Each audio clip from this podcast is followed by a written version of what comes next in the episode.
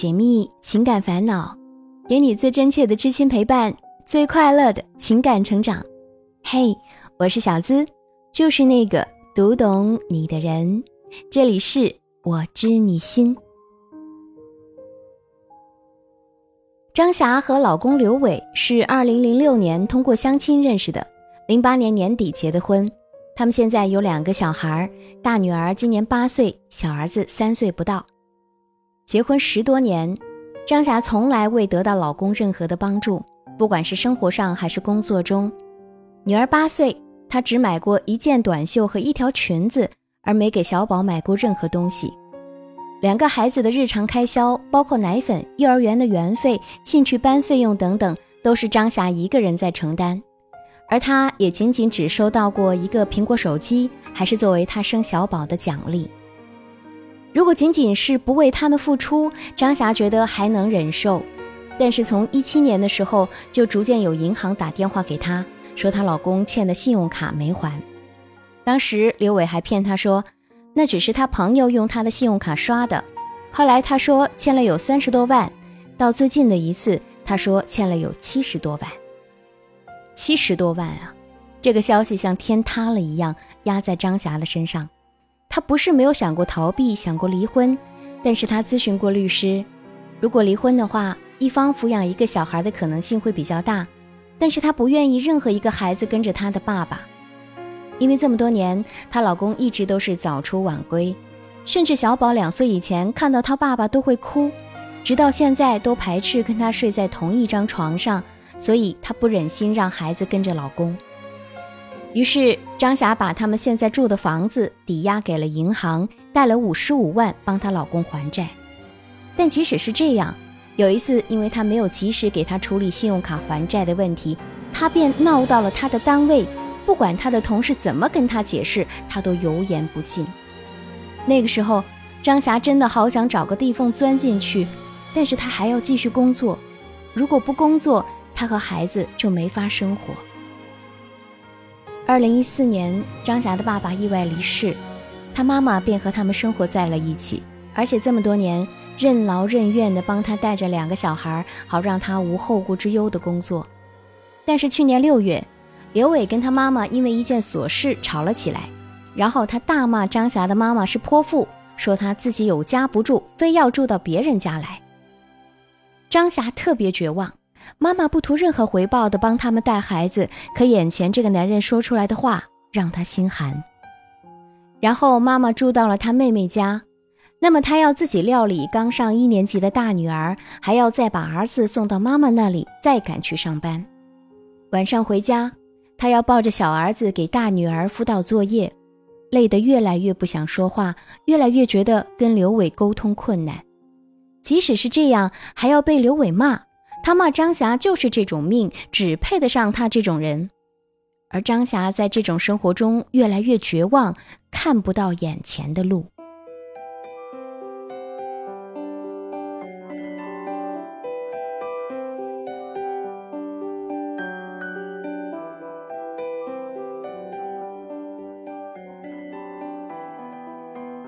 听别人的故事，收获自己的感悟。这里是我知你心。喜欢我的小伙伴，记得点击进度条下方的订阅按钮，订阅我的专辑，这样就不会迷路，很快能找到我的声音了。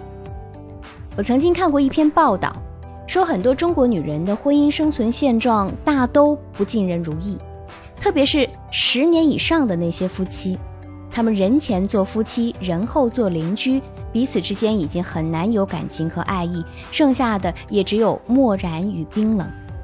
很多时候，成年人的崩溃都是无声无息的。女人情绪的崩溃，大多并不是因为生活，而是夫妻之间的感情疏离。原本夫妻想要相濡以沫，从来都不是一件容易的事儿，尤其人到中年，你明明知道彼此之间的感情早已在生活琐碎中被埋葬、被遗弃，却仍然没有退路。所谓的婚姻。只剩下明知道前方布满荆棘，你却依然要赤足前行。张霞的故事里，我有两点特别不明白：首先，拿房子做抵押贷款去帮老公还信用卡欠的钱，你明明知道他从来没有把钱花在你和孩子身上，也没有在生活开销上花过钱，婚后的一切都是你在支撑，那为什么还要帮他还欠款呢？这只能说明你对他还是有感情的，或者你期望他会做出改变，但结果呢？他不但不感激你替他还债，还认为这是你应该做的，所以才会不顾一切地跑到你的单位去闹。任何事情都是种什么因结什么果，他能够做出这一切，其实也跟你的无限容忍有关系。你一步步放低自己的底线，他就会一次次无限制的踩压。其次，为什么他敢辱骂你的母亲？从二零一四年到去年六月，有四年的时间。你母亲一直跟你们生活在一起，所以矛盾肯定不止只有一次啊。而你处理的方式估计也是隐忍，所以他才敢骂自己的丈母娘是泼妇。对长辈不尊重这件事情，证明他从来就没有把你们放在心里过。他敢骂你的母亲，当然也不会把你放在眼里。而你的不反抗，也势必会给他软弱可欺的印象，让他愈加的放肆为所欲为。我真的很不明白，你有能力挣钱养家，支付所有的开销，包括育儿的一切费用，那么为什么还要在这样一段糟烂的婚姻里死撑，让自己和家人受尽委屈呢？即便离不了婚，难道就没有更好的选择了吗？有人说，好的婚姻都需要持久的忍耐，可是当你忍无可忍。而且一切的道理对那个人来说都是对牛弹琴的时候，我们难道就真的只能将就着过一生吗？不，答案绝对是否定的。我曾经认识一位大姐，四十三岁，她的老公是当地有名的无赖加混蛋，当年为了追求她，那可是使尽了浑身解数。她最终也是由于年少无知而被他所谓的痴情所迷惑。婚后不到三年，他就在外面绯闻不断，而且不允许大姐和任何男性有交集，否则他就会拳打脚踢。对于这样的婚姻，她哭过闹过，却离不了婚，因为她老公说离婚的话就要她家人好看。她也想过拼命，可最终却舍不得孩子。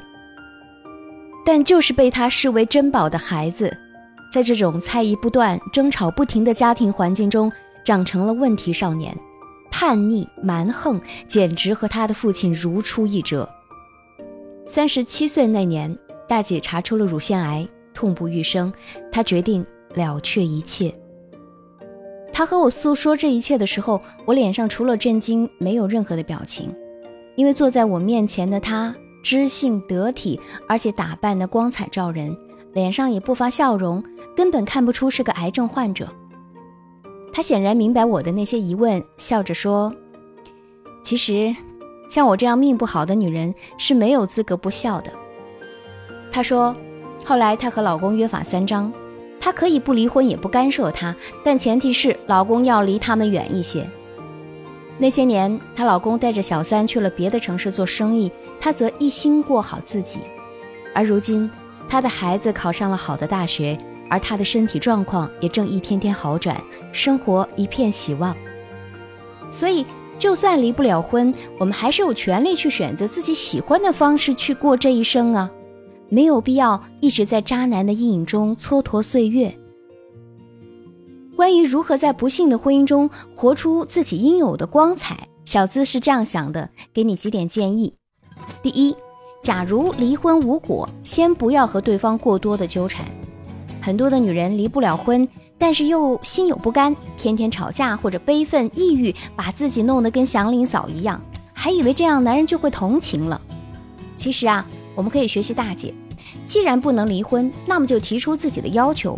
你不管家可以，但是你要和我保持距离，我还要活给自己和孩子看。麻烦你离我远一点。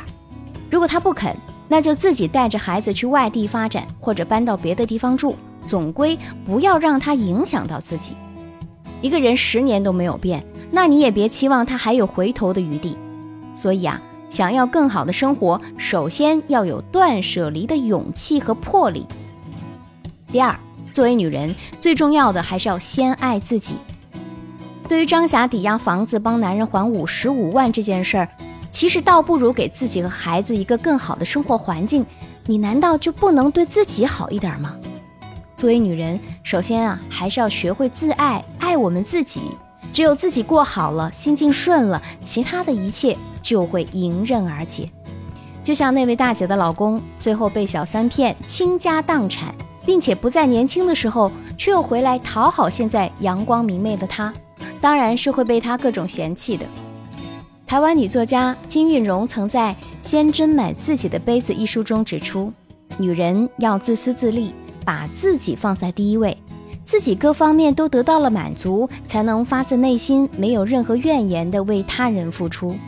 而且，只要你过得精彩，就算暂时离不了婚，等孩子大一点，有自己的选择权，你还是可以离掉，并且争取到孩子的抚养权的。第三，你掌握着经济大权，约法三章可以效仿。对于女人来说，掌握着经济大权，你其实是可以主宰自己的命运的。比如，张霞也可以和老公约法三章：我替你还欠款可以，但是你得立字据。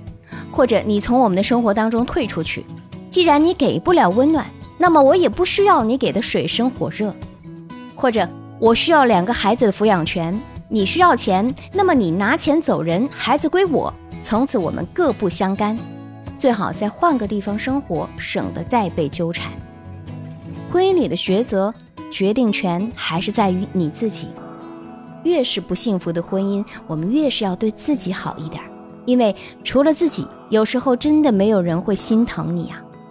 而且我们还要带着铠甲去为孩子们保驾护航。本期节目希望带给你收获和成长。喜欢这期节目，也欢迎把我们的节目分享给你的小伙伴。如果你也有情感困惑，只要把你的故事发送至我的邮箱，就有机会成为故事的主角，让小资亲自为你解密支招。可以把你的情感倾诉故事直接发送到幺七二八五二八四四 @QQ 点 com，幺七二八五二八四四 @QQ 点 com，和我近距离互动，可以在新浪微博搜索“小资我知你心”，是姿态万千的“资”哦。解密情感烦恼，给你最真切的知心陪伴，最快乐的情感成长。我是小资。